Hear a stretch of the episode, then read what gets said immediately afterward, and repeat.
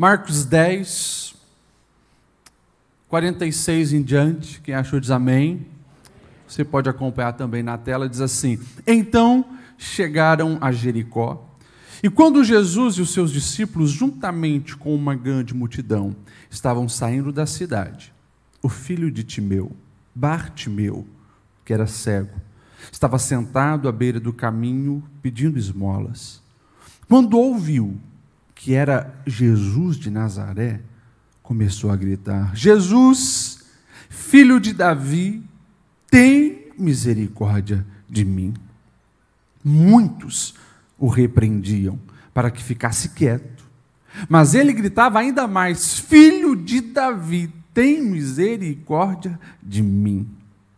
Jesus parou e disse: Chamem-no. E chamaram o cego. Ânimo, levante-se, ele o está chamando. Lançando a sua capa para o lado, de um salto pôs-se em pé e dirigiu-se a Jesus. O que você quer que eu lhe faça? perguntou Jesus. E o cego respondeu: Mestre, eu quero ver. Repita comigo no 3. 1, 2, 3. Mestre, eu quero ver. Vá, disse Jesus. A sua fé o curou. Imediatamente ele recuperou a visão e seguiu Jesus pelo caminho. Amém? Pode se assentar. Meus irmãos, eu gostaria de, na introdução dessa reflexão, compartilhar também um pouquinho dessa experiência que a gente teve nesses dias que passamos fora. Nós fizemos uma viagem ao Nepal. Ah, a nossa igreja ela tem mantido uma parceria com o Nepal e a gente queria conhecer melhor o trabalho, a gente queria conhecer melhor é, o apoio que o pastor Vinícius dá aos demais pastores daquela nação. Então nós embarcamos aqui em Floripa, três horas Blumenau até Floripa, esperamos duas horas lá, uma hora até São Paulo, esperamos oito horas em São Paulo e pegamos um avião que fazia uma ponte aérea em Dubai. Então são Paulo, Dubai, 15 horas mais ou menos. Né? Você espera daí mais umas 6 horas do aeroporto, mais 5 horas até o Nepal. O Nepal é longe, gente, é longe. Fica entre a China e a Índia. Deu mais ou menos aí uns dois dias só de viagem, só para você chegar lá, sair do Brasil e chegar lá. E a gente ficou mais umas duas horas e meia ali do processo imigratório naquela nação.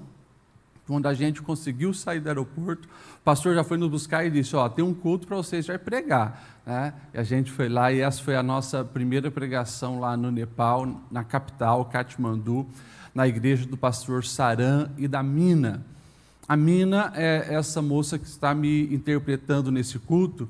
Ela era uma, foi uma das meninas do projeto Menina dos Olhos de Deus e ela cresceu, hoje é uma pastora, ela dá suporte também ao ministério.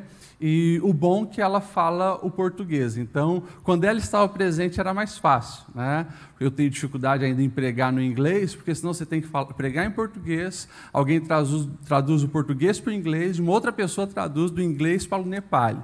Ela fazia já tudo direto, né? do português para o nepali, era muito mais fácil quando ela estava presente. E a gente teve então esse início no Nepal, na nossa chegada, uma nação bem diferente daquilo que nós estamos acostumados aqui no Brasil, né? um contraste cultural muito grande, mas que acrescentou muito ao meu coração, à minha vida. Pode passar. Ah, aí é uma outra cidade já, aí é a cidade de Baratpur, e nós estamos aí é, entre também alguns obreiros, alguns pastores dessa cidade. Pode passar.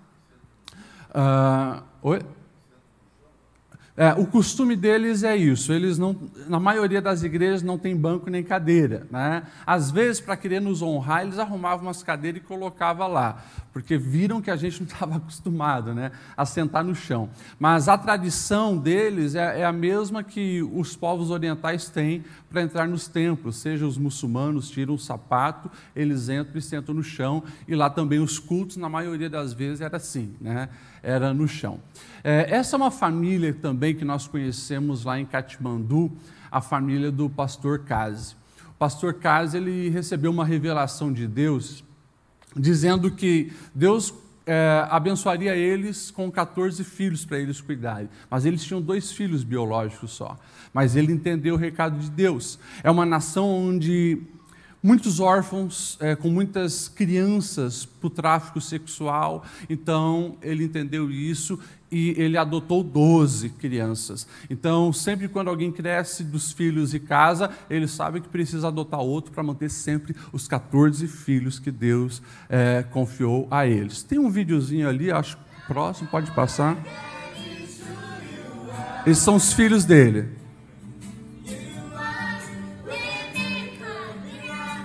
Estão cantando em inglês.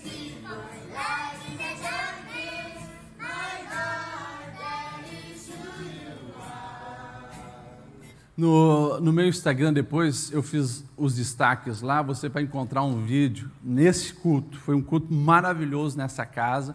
É uma casa pequena, mas todo mundo ali. E ele fez questão de mostrar a alegria, a, a cultura deles, a alegria é manifestada também com danças.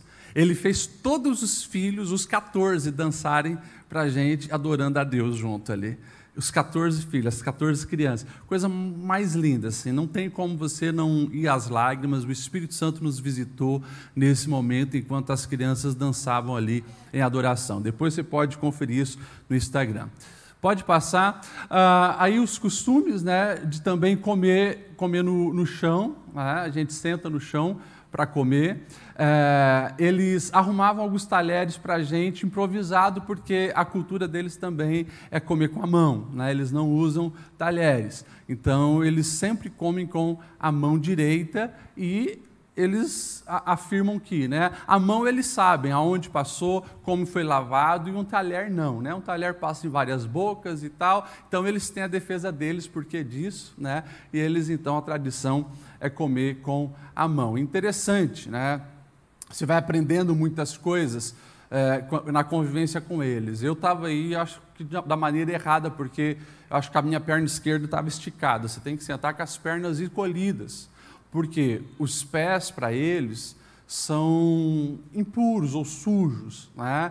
Então, às vezes a gente sentava e queria esticar a perna, mostrar a, a sola do, do sapato, eh, da, da, da, meia, né? Não pode, porque para eles isso ali era uma ofensa. Então são coisas que você vai aprendendo, né?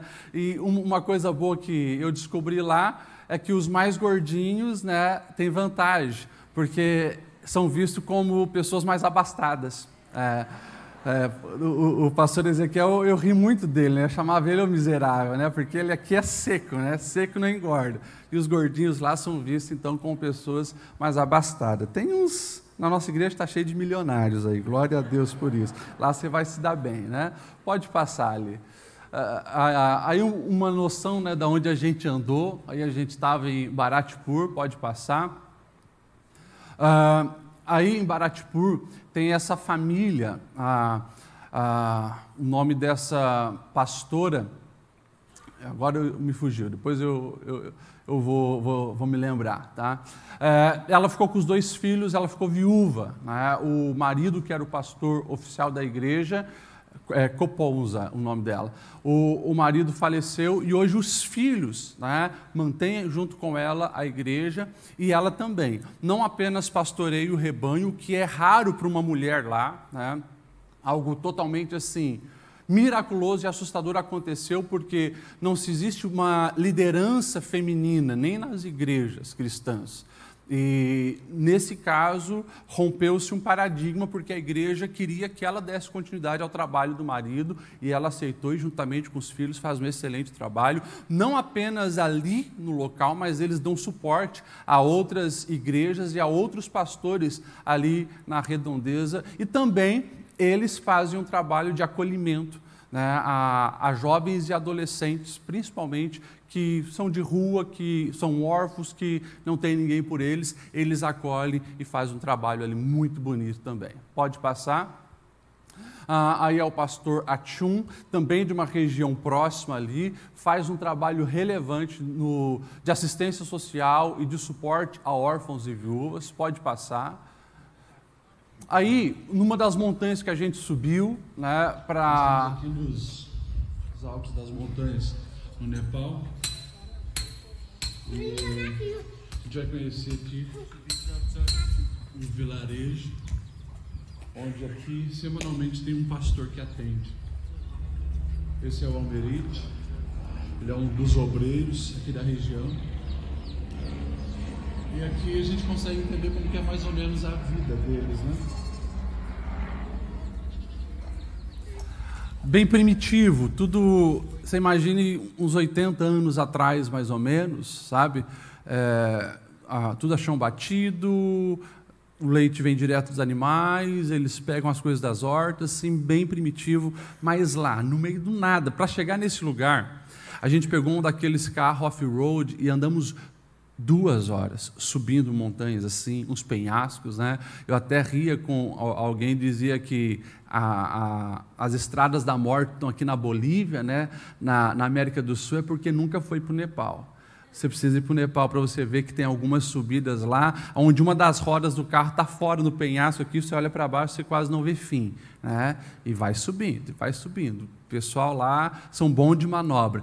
E a gente chegou lá em cima e tem um povo adorando a Deus nesse lugar. Meus irmãos, a alegria de ver essas igrejas nesses cantões é muito grande.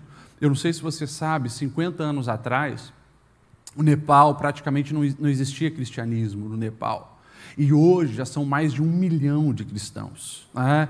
É claro que ainda é uma porcentagem muito pequena da população, porque 85% são hindus, uns 12% são budistas, daí o resto é cristão, muçulmano, sikh e outras religiões. Mas a igreja está crescendo. E a gente tinha ido para lá para ficar só na capital, nós íamos dar um treinamento para os pastores e acabou que o governo emitiu um decreto dizendo que não podia se reunir mais do que 20 pessoas. Mas Deus estava no controle de tudo, porque daí a gente rodou praticamente todo o país. Né? A gente foi em todo o país e conhecendo os lugares. É claro que muito exaustivo e muito cansativo, porque as estradas no Nepal são terríveis, né? Para você fazer 200 quilômetros, tem lugar que é 8 horas, 9 horas de estrada. Então, você literalmente, o, o teu corpo sente muito, né? É, essas viagens, mas valeu muito a pena. Pode passar, acho que tem mais alguma coisa ali. Aí ainda nessa comunidade, né? O povo sentado, comendo. Nossa chegada, a gente se sente honrado. E eles estão aqui no momento também de alimentação. Eles faziam o melhor por nós. Né? Qual é o melhor que eles podiam dar? Eles podiam dar um arroz e eles podiam dar um frango, que a gente comia com muita alegria. Né? Não com tanto sabor, porque é tudo muito apimentado. Quem gosta de pimenta vai se dar bem lá. Mas tudo tem pimenta e cominho. O arroz tem pimenta. Né? O arroz tem pimenta. Então, assim, você começa, a certa altura da viagem, a sentir saudade né, até do arroz do, do Brasil, porque tinha esse diferencial. Mas eles faziam tudo para nos honrar e, e era muito lindo os gestos de gratidão deles. Pode passar. Isso é o culto lá. Alegria da igreja, né? Adorando ao Senhor.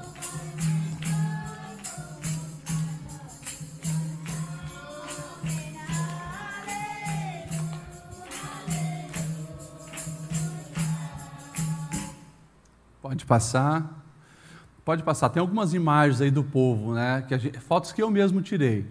Do povo trabalhando, as mulheres cuidam das lavouras. Pode passar. Muitas crianças, né? Você vê bastante criança lá. O povo nepali é um povo amigo, é um povo receptivo, é um povo pacífico. Né? Você não vê falar de violência no meio dessa nação. É um, é um, povo assim diferenciado. Ok. Aí, né, já é uma outra cidade. Daí nós descemos para a divisa com a Índia.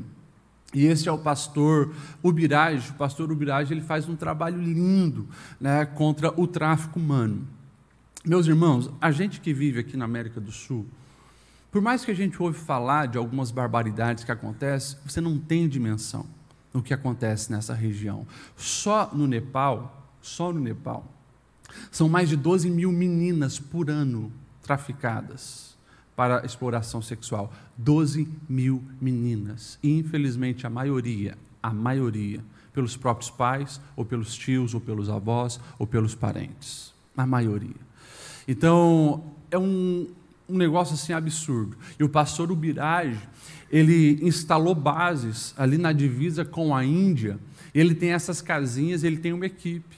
A equipe dele entra nos, nos ônibus né, e começa a fazer questionamento dos, do, dos passageiros e muitas vezes descobre que ali então tem uma menina sendo levada para o tráfico, e eles fazem o acolhimento, entregam então nas casas de apoio que existe do projeto, como o Menina dos Olhos de Deus e alguns outros projetos.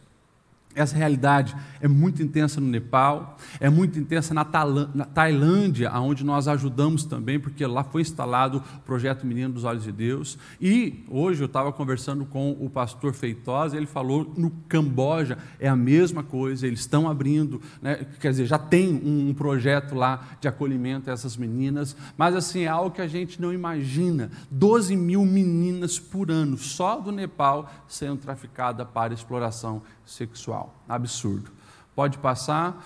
Uh, aí um pouquinho né, da, da, cultura hindu, né, essas fotos eu mesmo tirei. Isso depois, depois dessas andanças todas né, que a gente fez, a gente retornou então para a capital, que é ali Katmandu. Né? É claro que se você olhar os nossos stories, as nossas fotos, a gente não conta os bastidores. Né? Os bastidores como o que, pastor Ediel? Como as bactérias que você pega, né? bactérias internacional, é tudo muito diferente né, na comida e assim por diante. Então, eu mesmo fiquei uns dois dias muito mal lá, com diarreia. E daí você está no outro lugar, né, onde não tem banheiro, né? o que tem é uma casinha com latrina, não tem água encanada, não tem papel higiênico. Glória a Deus pelos lenços umedecidos que a gente leva. Né? Mas, assim, é outra realidade, é outra realidade. E na capital, a gente vai ver muitos templos, né? E aí eu estava num, dos templos hindus, uma opressão maligna, meus irmãos, que olhando assim você não consegue dimensionar, né? As guerras espirituais que acontecem. Esses são os sadhus, eles são vistos como pessoas de destaque dentro do hinduísmo, né, com certo nível de autoridade espiritual para eles, e muitas pessoas os procuram né, para eles fazerem ali os passes, as rezas deles, as orações e assim por diante. Pode passar ali. Ah, ali em, em Katmandu ainda, eu coloquei essa foto, essa é uma foto do projeto, do projeto das Meninas Olhos de Deus. Hoje, esse projeto que já tem mais de 20 anos no resgate dessas meninas, né, do tráfico humano, da orfandade, assim por diante. Hoje eles têm cinco casas de apoio, quatro para meninas e um para meninos.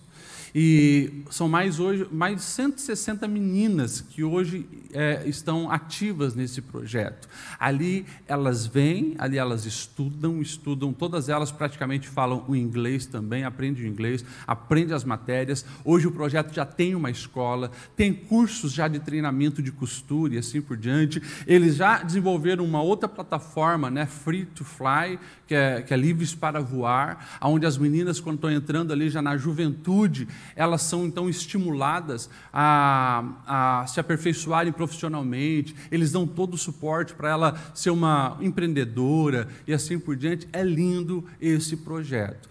Ah, no, nas conferências missionárias desse ano e no congresso, a gente vai mostrar um pouquinho. Não, posso, eu não pude mostrar o rosto das meninas, mas assim, ó, Os vídeos que a gente vai mostrar depois você vai ver. A gente chegava nas casas, essas meninas vinham correndo abraçar, né? É um amor, é um, um, um desejo, claro, de também receber uma palavra de apoio, uma palavra de afirmação. É um negócio lindo, né? E eu louvo a Deus pelo pastor Silvio a pastora Rose que iniciaram esse projeto lá como eu falei, mais de 20 anos e hoje já tem braços né, em outros países, um projeto fantástico que nós, como igreja, também estamos apoiando. O projeto Menina dos Olhos de Deus. Pode passar.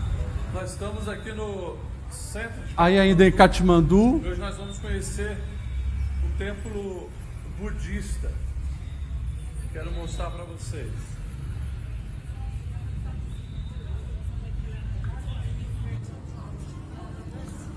Esse é um dos maiores templos budistas que tem lá em Katmandu. É muito grande. E milhares de pessoas, né? Passam diariamente por lá.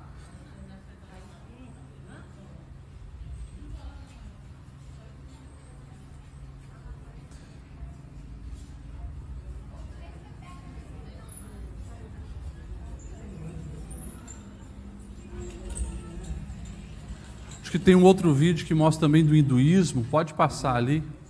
Daí é, aí já é o hinduísmo. É a tradição hinduísta. Essas fumaças que vocês estão vendo são corpos, né, sendo cremados. E todas essas fogueiras ali são dos corpos. Em média, 25 a 30 pessoas por dia são queimadas aqui.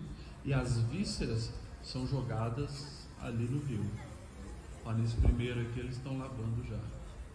As vísceras todas vai para esse rio. E eles consideram esse rio sagrado, né? É normal as pessoas passarem, se banharem nesse rio.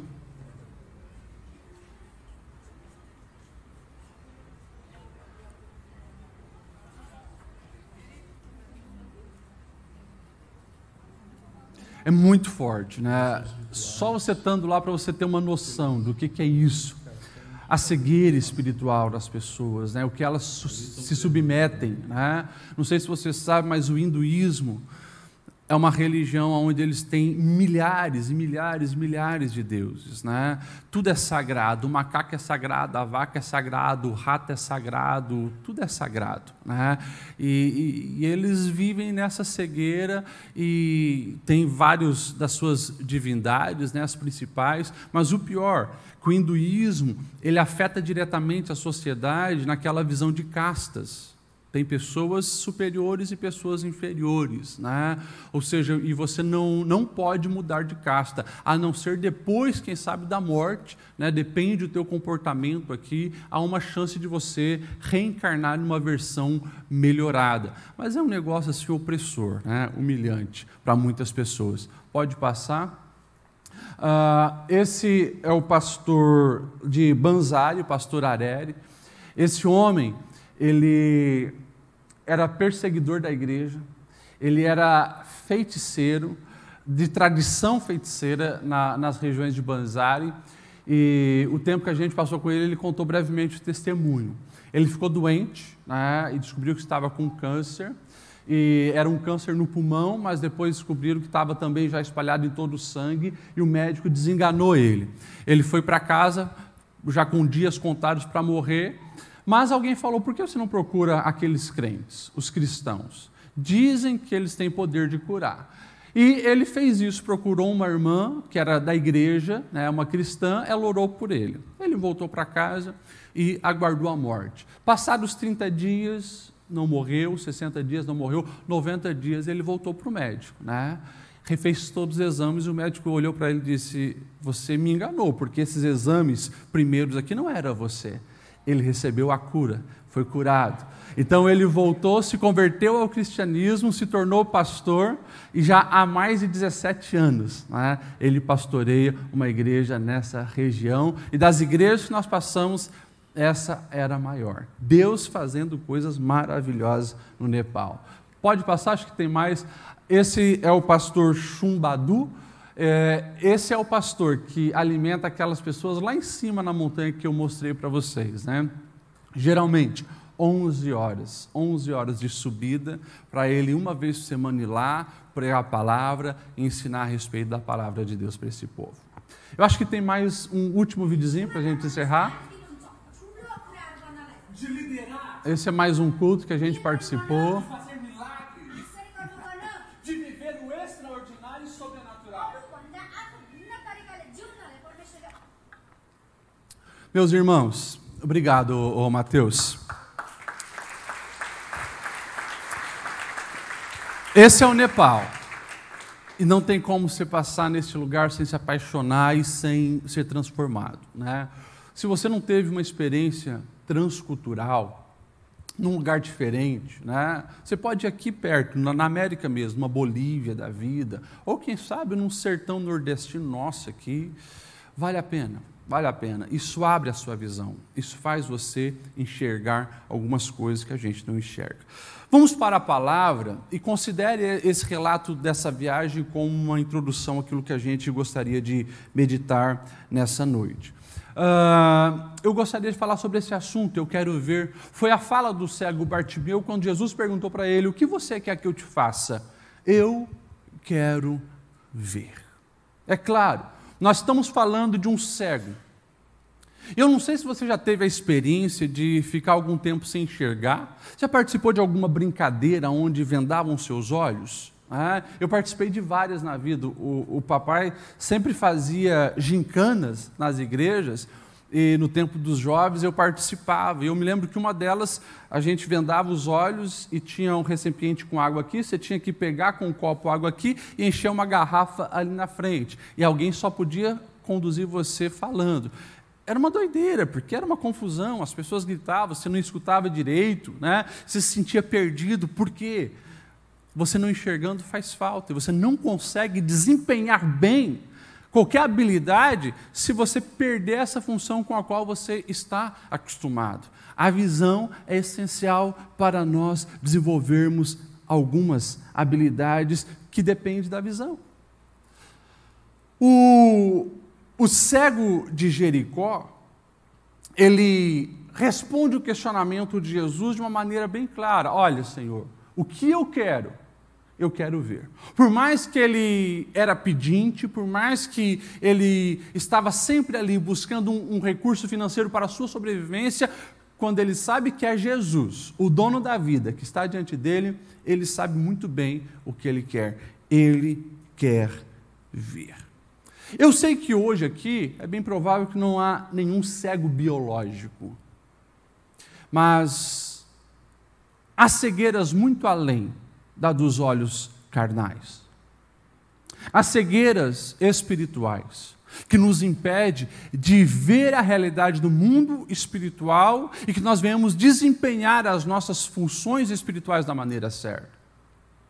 Há cegueiras numa família, numa casa, aonde a pessoa ela não consegue desempenhar bem o seu papel de marido, de pai, de filho, de esposa, de mulher. Por quê? Ela está cega para aquela realidade. Tem pessoas que estão numa empresa, mas elas são cegas profissionalmente falando. Porque elas não conseguem enxergar o propósito de estar ali, ela não consegue enxergar a oportunidade que lhe foi conferida, ela não consegue enxergar aonde ela deve alcançar, não consegue enxergar. Há pessoas que são cegas para os propósitos da vida. Entra dia e sai dia e ela não conseguiu ainda enxergar o sentido da sua existência. Porque ela está aqui, porque respira, porque os olhos abrem, não consegue. Vai sobrevivendo todos os dias, mas está cega para um propósito eterno ou um propósito que a motive a viver e a acordar todos os dias. Por isso, esse homem que nós nem sabemos o nome, chamado de Bartimeu, o filho de Timeu, ele tem muito a nos ensinar.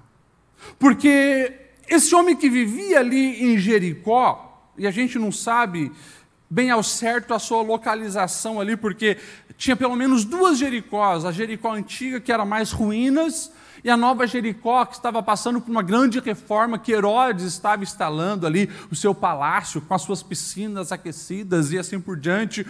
É bem provável que ele estava no meio das duas. Numa circulação de pessoas, porque a festa da Páscoa se aproximava e ele estava ali, mendigando. os cegos geralmente eles tinham a sua capa e a sua capa Uh, os historiadores vão dizer que era uma capa diferenciada porque era uma capa que lhe autorizava a mendigar. Então, os soldados não iam importunar porque ele tinha uma capa oficial, que de dia servia como uma provisão. Ele estendia aquela capa, as pessoas olhavam para ele, via que era cego e jogava alguma moedinha, uma esmola para ele sobreviver. De noite, aquela capa servia para aquecer o seu cobertor, a sua proteção. Bem provável, no meio da antiga Jericó e da velha Jericó, lá estava o Bartimeu, o filho de Timeu.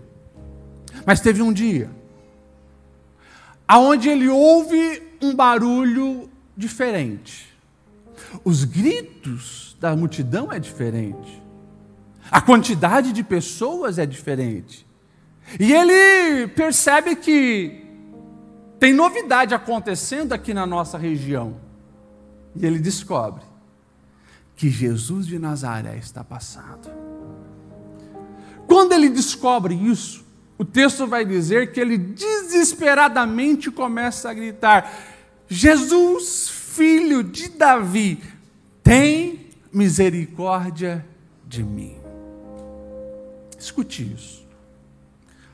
O cego biológico enxergou, naquele momento, uma oportunidade de mudança.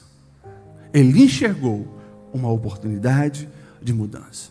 Não era sempre que Jesus de Nazaré passava por Jericó. Os estudiosos, os historiadores chegam a dizer que Jesus provavelmente teve duas vezes, uma vez, alguns defendem até três vezes Jericó. Mas era poucas vezes que Jesus esteve ali. Jesus já estava no, te, no seu terceiro ano de ministério, reta final. Dali Jesus subiria para Jerusalém e em breve já seria crucificado. A oportunidade ia passar. O cego enxergou oportunidade de mudança. Jesus, filho de Davi, tem misericórdia de mim. Quantas pessoas se encontraram com Jesus e permaneceram do mesmo jeito? Quantas pessoas ouviram Jesus, viram Jesus realizar milagres e permaneceram do mesmo jeito? Muitos, por curiosidade, queriam saber quem era Jesus e obter informações de quem era Jesus. Mas esse homem, o filho do Timeu, não. Ele não queria mais informação a respeito de Jesus. O que ele sabia era suficiente para gerar uma convicção na sua alma. Esse homem pode transformar a minha vida. Eu quero ter uma experiência com ele. Os nossos dias são muito parecidos na questão de obter informação a respeito de Jesus. Ah, o que Jesus fez, o que Jesus pode fazer. Os admiradores de Jesus estão em todos os lugares. Você abre o YouTube e milhões e milhões falam dele. Mas eu quero perguntar para você que está aqui nessa noite: você está aproveitando as oportunidades para se encontrar com Jesus e permitir que Ele transforme a sua vida? Ou é só um encontro formal? Um encontro de curiosidade? É só um tchauzinho para Jesus? Um flerte com Jesus? Ou não? Ou você sabe que a cegueira que você passa na sua alma, nos seus objetivos, na sua família, Ele pode transformar. E você então se projeta para esse encontro transformador. A minha alma e a sua alma precisa desejar constantemente essa transformação que Jesus pode dar.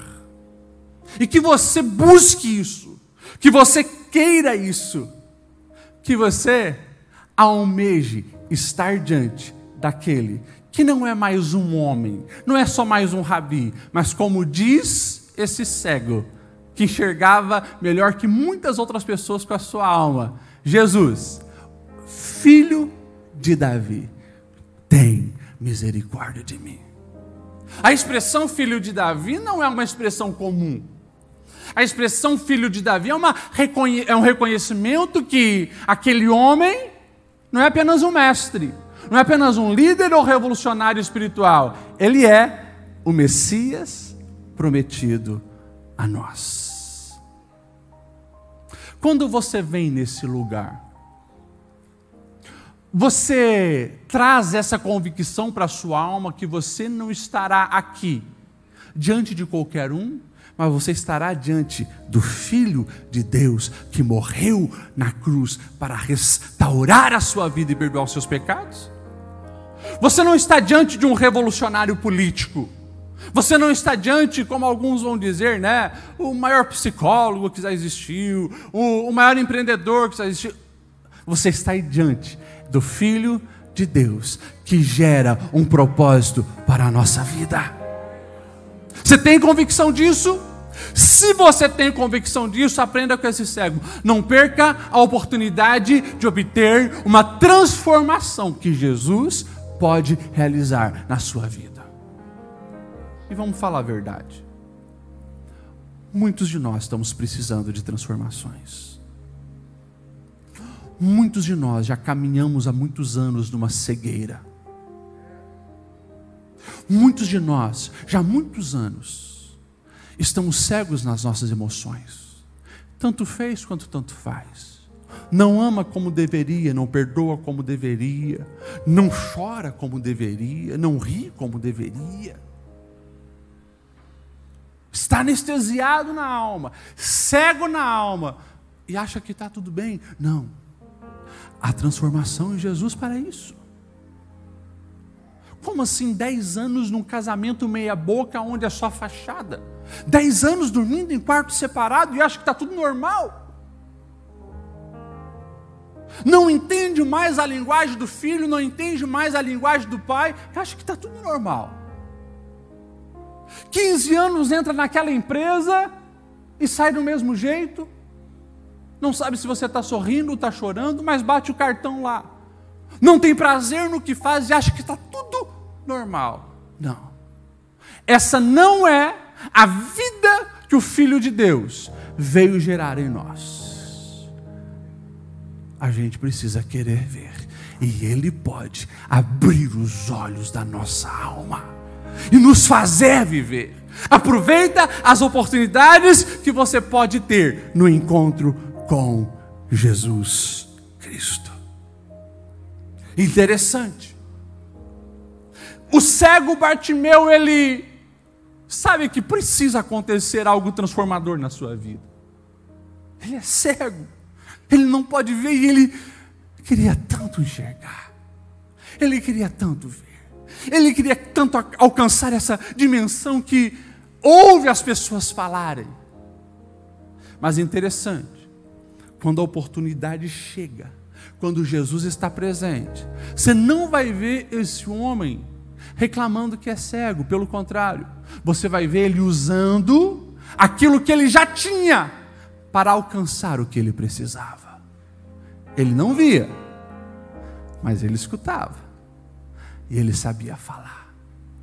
Os olhos não enxergavam, mas os ouvidos eram muito apurados ele percebeu que algo diferente estava acontecendo. E ele sabia falar. Quando os ouvidos entenderam que Jesus está presente, os lábios começam a manifestar o clamor da fé. Jesus, filho de Davi, tem misericórdia de mim. Jesus, filho de Davi, tem misericórdia de mim. Escute isso. Preste bem atenção no que eu vou te falar. Todos nós temos debilidades. Todos nós precisamos enxergar em alguma área da nossa vida. Nos encontros com Jesus, que você não fique apenas reclamando, falando do fulano, do ciclano, do beltrano, mas que você use aquilo que o Senhor já te deu. Use o que Deus já te deu para você alcançar aquilo que você precisa. Talvez tem muitas habilidades que você não tenha, mas algo Deus já te deu. Pastor, eu não sei orar muito, mas ora o pouco que você sabe. Pastor, uma revolução precisa acontecer na minha família, eu não sei por onde começar. Começa com palavras de amor, com gesto de amor. Comece com um ato de perdão, um ato de reconciliação. Começa com aquilo que você já tem. Pastor, eu não consigo mais dialogar com meu cônjuge, não consigo mais dialogar em família, eu não consigo colocar minhas ideias lá naquela empresa. Alguma coisa Deus já te confiou. Use isso e você vai ver a bênção de Deus capacitando você para alcançar aquilo que há aos seus olhos parece impossível, mas para Deus nada é impossível. Jesus, filho de Davi, tem misericórdia de mim. E é claro, quando alguém se posiciona para uma mudança, quando alguém se projeta para que ele venha alcançar a nova dimensão, pode ter certeza, vai se levantar oposição. O verso que nós lemos de número 48 diz assim: muitos, não era pouco, muitos o repreendiam para que ficasse quieto, mas ele gritava ainda mais: Jesus, filho de Davi, tem misericórdia de mim. Ei,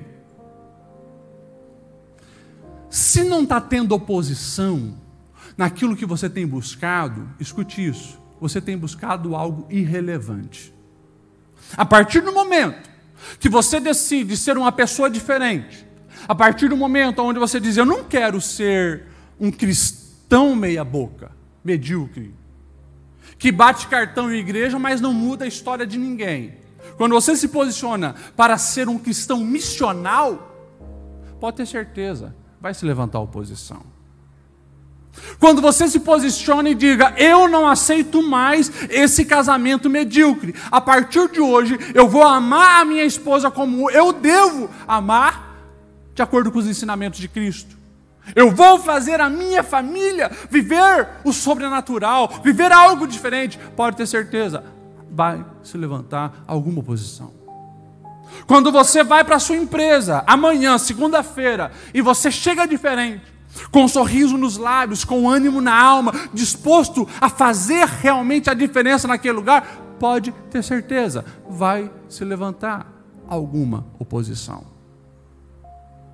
A pergunta é: qual vai ser a tua reação diante da oposição? Eu louvo a Deus pela vida desse cego. Quando olharam para ele, disse: Fica quieto, cala a boca, você está atrapalhando. Sabe o que ele fez? O texto diz, e não só Marcos, Mateus, Lucas, vai dizer, e ele gritava ainda mais alto: Jesus, filho de Davi, tem misericórdia de mim. Esses dias eu estava ouvindo entrevista de jogadores de futebol, alguém falava do Ronaldo, do CR7, o Ronaldo, Cristiano Ronaldo e do Neymar. E os dois afirmavam: quando a torcida se volta contra e começa a provocar, parece que aquilo acende uma chama no meu coração e eu jogo ainda melhor. Falei, interessante. A reação deles em prol do esporte que eles praticam, daquilo que traz a renda para eles e os deixou milionário. Agora, por que diante da vida muitas pessoas não fazem isso? Não estou falando apenas de futebol, eu estou falando de vida. Eu estou falando de vida de crente. Parece quando se levanta a oposição. Tem crente que murcha. Tem crente que fica com medo. Tem crente que se esconde. Fica bicudo, reclama, é, se levantaram contra mim. Estão torcendo contra os meus projetos. É claro que sim porque o teu projeto é abençoado, é de transformar, é de edificar, é de gerar vida. Você acha que os demônios vão ficar de braço cruzado, meu filho? Não. Mas quando o mal se levanta, você sabe que você precisa gritar ainda mais alto: Jesus, filho de Davi, tem misericórdia de mim. E a gente não precisa temer, porque o Senhor já deu a garantia: maior é Ele que está conosco Ele disse: Toda autoridade me é dada nos céus e na terra, portanto, vão, não tenham medo. Se posicione diante da vida, se posicione diante da tua espiritualidade, se posicione diante da sociedade, se posicione diante do teu casamento, se posicione. Grite mais alto, clame mais alto, mas reaja positivamente diante da oposição. Porque se você abaixar a cabeça, ceder, escute o que eu estou te dizendo. O diabo vem, te oprime, e você perde o sentido da vida. Pastor, você fala isso porque não sabe o que está acontecendo comigo. Uma doença me atingiu. O diagnóstico médico está aqui. Acabei de contar um testemunho do que o nosso Deus pode fazer com os diagnósticos médicos. Então você pode dizer, pastor, mas a situação na minha família não tem jeito. Eu conheço um Deus que é fonte do amor, ele restaura qualquer família. Pastor, você não sabe da minha vida financeira? Eu não sei, mas eu sei que Ele é o dono do ouro e da prata, Ele é a fonte de toda a sabedoria. E se você perseverar, diante das falas negativas, diante da oposição, você pode ter certeza, Deus abrirá uma porta para você entrar. Você precisa crer, você precisa reagir com fé, como esse homem fez. Jesus, filho de Davi, tem misericórdia de mim. E o verso 49 para a reta final e a gente encerrar. Jesus parou e disse: Chamem-no chamaram o cego. Interessante, no meio dos muitos que desanimavam ele, quando Jesus diz: chame ele, alguém chega para o cego e diz: ânimo, camarada, levante-se, Jesus está te chamando. E o verso 50 diz assim: lançando sua capa para o lado, de um salto, pôs-se em pé, dirigiu-se até Jesus. Que lindo isso! Lançando sua capa para o lado. Se lembra da capa? Dia, provisão, esmola, mas dava de comprar um pãozinho. À noite, a sua proteção. Olha o ato de fé e convicção desse homem. Eu não preciso mais dessa capa. Ele está me chamando.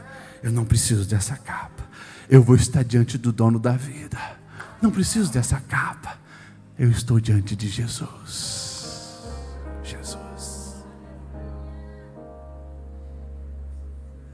Escute isso. Muitas vezes, você tem colocado a confiança numa capa, que só tem gerado esmola sobre a tua vida. Você não passa disso ali. mata a fome do dia, mas não te tira da condição de cego e pedinte. Aquele homem ouviu o chamado de Jesus. Eu quero um novo. Eu quero a nova dimensão. Eu quero ver. Eu quero ver. Identifique qual capa tem limitado você. E entenda que para você receber no novo, você vai ter que abrir mão do velho. Velhas convicções, velhas experiências que têm sido a sua bandeira durante 30 anos de crente. Faz 30 anos que você conta o mesmo testemunho. E os novos? Aquilo virou a tua capa. projetos que Deus te deu, coisas grandes que o Senhor tem para ti. Você tem se apegado numa capa e não tem corrido para os braços dele.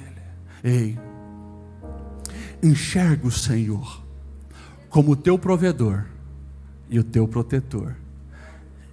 E aí está um segredo para você romper e chegar em lugares aonde você ainda não chegou. Mas isso surge de um desejo de querer vir, desfrutar dessa nova dimensão. Ele vai até Jesus. Eu quero ver quando Jesus pergunta o que tu queres. Vai. A tua fé te curou. E o texto diz assim: imediatamente ele recuperou a visão e seguiu Jesus pelo caminho. A visão dele, aberta agora, fez ele seguir o caminho certo seguir as pisadas de Jesus.